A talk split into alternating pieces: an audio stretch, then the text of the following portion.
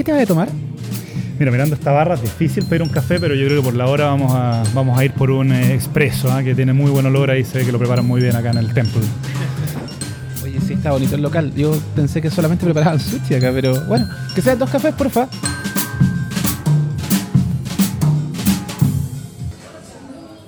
Oye, yo no tenía idea que hacían muy buen café en el Temple, acá en Vitacura con... eh, ¿Cómo se llama esta? Vitacura con... El bosque, sí. Vit- sí. Bueno, es- estamos hoy día tomándonos un café con Fernando Sánchez, gerente general de Chile y Perú para Motorola. Eh, son dos mercados bien grandes, pero Perú es un mercado súper grande. Eh, ¿Qué tan distinto es el mercado peruano al mercado chileno?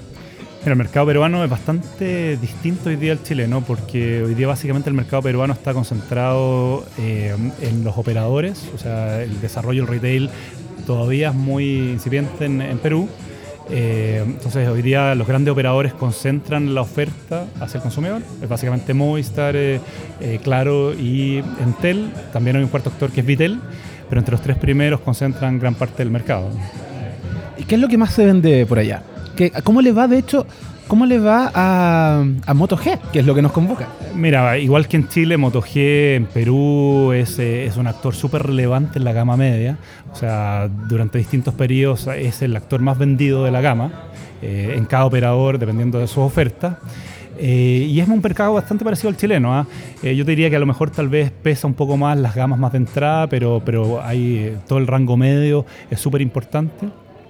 Y también hay de espacio en la gama premium, igual que en Chile, para que podamos un poco nosotros presentar teléfonos como, claro, el, Moto G6 Plus que hoy día les estamos contando y hacia arriba. En su minuto hemos vendido bien el X, el Z, nuestro portfolio.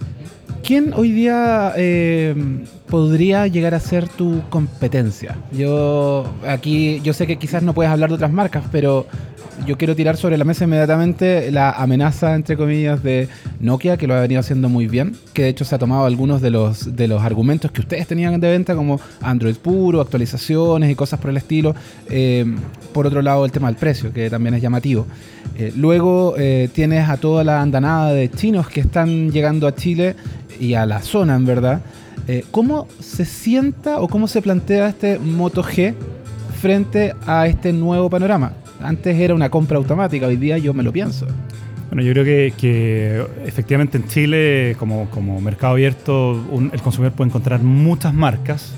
Eh, yo creo que hay propuestas súper interesantes hoy día en el mercado y lo que nosotros estamos tratando con Motorola es ir asegurando al consumidor que por lo que paga se está llevando la mejor experiencia. O sea, yo creo que la familia Moto G se caracteriza por traer, eh, siempre se ha caracterizado por traer eh, atributos o especificaciones que están en el premium hacia un teléfono que tiene un lindo diseño, que tiene una excelente calidad, que tiene una buenísima duración de batería y vamos viendo cómo en general el consumidor que ya va conociendo, que ha conocido nuestra, fran- nuestra franquicia, particularmente el G que estamos hoy día contando, sigue prefiriendo. O sea, nosotros tenemos un, eh, una excelente recomendación o sea, y fidelidad por parte de los consumidores de nuestra marca y vemos que efectivamente si es sí existe competencia, pero también en el punto de venta se destacan muy bien los valores que, que Motorola hoy día tiene y, y que, y que trata de transmitir al consumidor.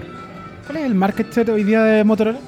Hoy día estamos sobre los 12 puntos. Eh, durante todo el año pasado, el 2017, estuvimos peleando el segundo lugar según GFK con, con otro ahí competidor bastante agresivo. Samsung. No, Samsung eh, está arriba. Estuvimos peleando con Huawei el segundo y tercer lugar ahí por GFK durante todo el año. Y, más allá de los valores que ya estabas hablando de la marca, de la familia Moto G y todo eso, si tuvieras que elegir un atributo, ¿cuál es el atributo? Así como cámara, pantalla, batería, ¿qué cosa? ¿Qué, qué es lo que más te llama la atención de este, de este producto? Tú que, obviamente, tu, argumento viene un poco de cerca la, la recomendación, pero, pero ¿qué recomendarías tú? Yo creo que hoy día la calidad de los teléfonos es algo que, siempre recibimos muy buenos comentarios de los usuarios y la duración de la batería definitivamente. O sea, Motorola fue el primero en hablar de baterías que llegaban a todo el día y hoy día, como estamos viendo, no sé, en el G-Play y en los teléfonos que están acá, pasamos el día con tranquilidad y además vienen con cargador turbo incluido que te permite tener hasta 8 horas de carga en 15 minutos. Entonces yo creo que hoy día todo lo demás eh, es un atributo positivo, pero definitivamente la batería yo te diría que es algo que, que, es muy valorado por el consumidor y que Motorola eh, se destaca en todos los eh, niveles de precio, no solamente los icónicos, como tú puedes hoy día tener alguna referencia de, nuestra competencia. Pero ya que, está, ya que nos estamos metiendo en ese tema, hablemos de icónicos. tienes a Moto Z, que ha estado durante el último tiempo integrando no solamente su diseño, sino que además los módulos. ¿Cómo le ha ido el tema de los módulos? ¿Cómo, cómo ha funcionado eh, esa propuesta de Motorola? Que convengamos, es una de las pocas que quedan vivas porque a los módulos no les ha ido tan bien. Mira, a nosotros nos ha ido bien. Eh, a ver, definitivamente, claro, es un segmento que en este mercado no es tan grande, pero lo que nosotros vemos es que los consumidores cuando entienden y pueden acceder a la experiencia de que tu teléfono eh,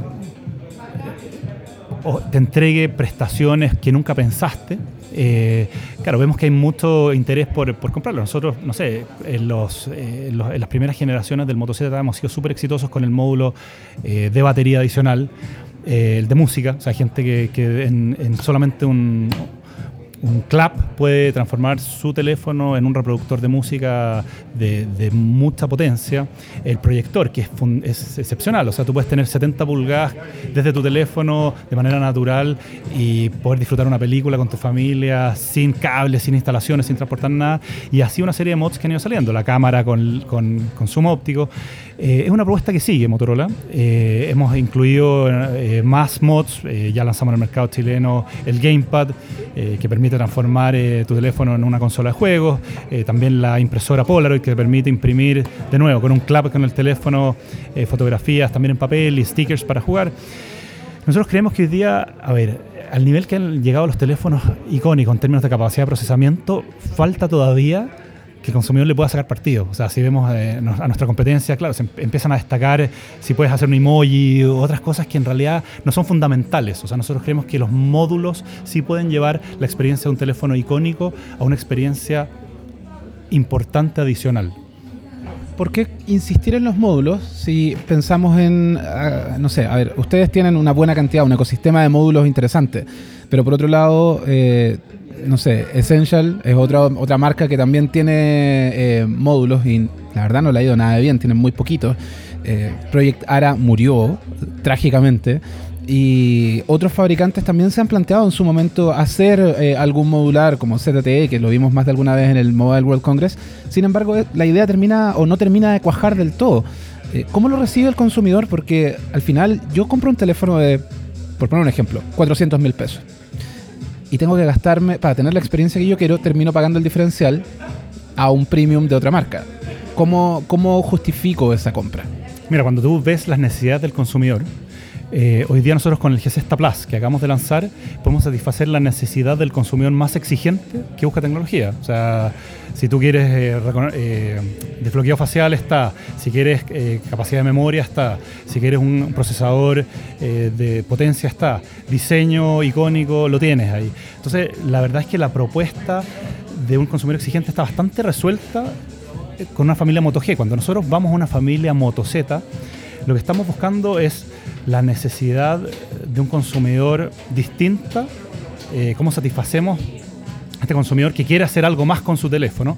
Y la, la, gran ventaja frente a nuestra competencia, que tú recién señalaste, de nuestros módulos son que son una experiencia bastante natural, fácil, invisible para el consumidor. El consumidor no tiene que configurar nada, solo a través de imanes. Conecta un módulo al teléfono y ya lo puede utilizar. Y eso, como te digo, pasa desde carcasas que te entregan más batería, hasta, no sé, los últimos lanzamientos, como te mencionaba recién, impresoras, incluso en, eh, la Feria ahora de Barcelona mostramos un dispositivo que permite eh, hacer mediciones de salud a través de, tu teléfono y también de manera instantánea, sencilla y y todavía vemos una oportunidad importante ahí. O sea, hay mercados donde este producto ha funcionado de manera excelente. Si nos vamos a Brasil, eh, el lanzamiento del Z2 eh, lo puso en el primer lugar dentro del segmento icónico, pasando a las marcas que habitualmente uno espera encontrar en el segmento icónico eh, en primer lugar. La otra marca con la que ustedes peleaban a comienzos de los 2000 era Nokia. Nokia hoy día eh, pertenece a un grupo chino, ustedes pertenecen a eh, Lenovo, eh, pero siguen compitiendo, ya no quizás por los primeros lugares del mercado, pero ¿ves en, ves en Nokia competencia hoy día dentro, de su, dentro de su propuesta de valor? Sin duda, nosotros vemos competencia, a ver, todo lo que... que andes mirando competencia en todos lados, así como, hey, este gallo... Nosotros al final peleamos por, eh, por la, atención del consumidor, la disposición a pagar del consumidor, la experiencia que busca el consumidor. Yo creo que hoy día eh, esta categoría compite con otras y nosotros dentro de nuestra propia categoría estamos siempre procurando tener la propuesta completa más atractiva entendiendo que el consumidor está destinando un porcentaje importante de su, de su presupuesto en tener la última tecnología. Por eso que, de nuevo, el lanzamiento que hoy día estamos haciendo con, con un G6 Plus, eh, que se puede comprar hoy día con cualquier icónico del mercado, para el consumidor es una tremenda propuesta de valor en términos de lo que recibe por lo que paga y, ese es el, foco que queremos dar. O sea, competencia siempre va a haber. O sea, como tú decías, en el pasado era un Nokia finlandés, hoy día es un Nokia eh, de, otros dueños, digamos, y, va esto a seguir cambiando. Nosotros lo que no cambia es nuestro afán de asegurarte que el consumidor encuentre los teléfonos Motorola eh, una excelente experiencia por lo que está pagando, digamos. Bueno, ha sido súper entretenido conversar eh, sobre un poco esta mirada al pasado, una mirada al futuro con el tema de los modulares y lo que hoy día nos convoca, que es el lanzamiento de eh, la familia, la sexta eh, generación de la familia Moto G, un producto que en su momento vino a ser disruptor y que hoy día ya con más competencia sigue siendo interesante, pero quizás haya gente que, que quiera pensárselo un poquito más antes de saltar yo creo que podemos, o sea, es seguro decir que eh, podemos eh, esperar mayores novedades durante este año de Motorola. Tenemos que ver la renovación de Moto Z, por cierto. Eh, y estamos también en un punto en el cual, como tú lo decías, los teléfonos necesitan tener un mayor propósito, más allá de lo obvio. Hoy día todos hacen eso. Sí, bueno, yo creo quiero volver a, tal vez para terminar, eh, volver eh, un poco al mensaje original de lo que es la familia Moto G. Yo creo que volvimos a un punto en que la gente no tiene por qué pagar tanto hoy día por un teléfono icónico. O sea, de nuevo, lo que estamos lanzando hoy día vuelve a challengear, como lo hizo el 2013 con el primer Moto G, que lo que hoy día el consumidor encuentra a lo mejor en rangos de 400, 500 mil pesos, no vale eso. O sea, hoy día nosotros con la familia MotoG podemos dejar contentos al consumidor más exigente en términos de la tecnología disponible, las prestaciones y lo que busquen. Así que muchas gracias también, Hugo. Fue muy interesante volver a verte aquí y feliz cuando quieras volver a conversar de algo. Fantástico. Cerramos el update del día de hoy y será hasta la próxima semana. Nos vemos. Chau.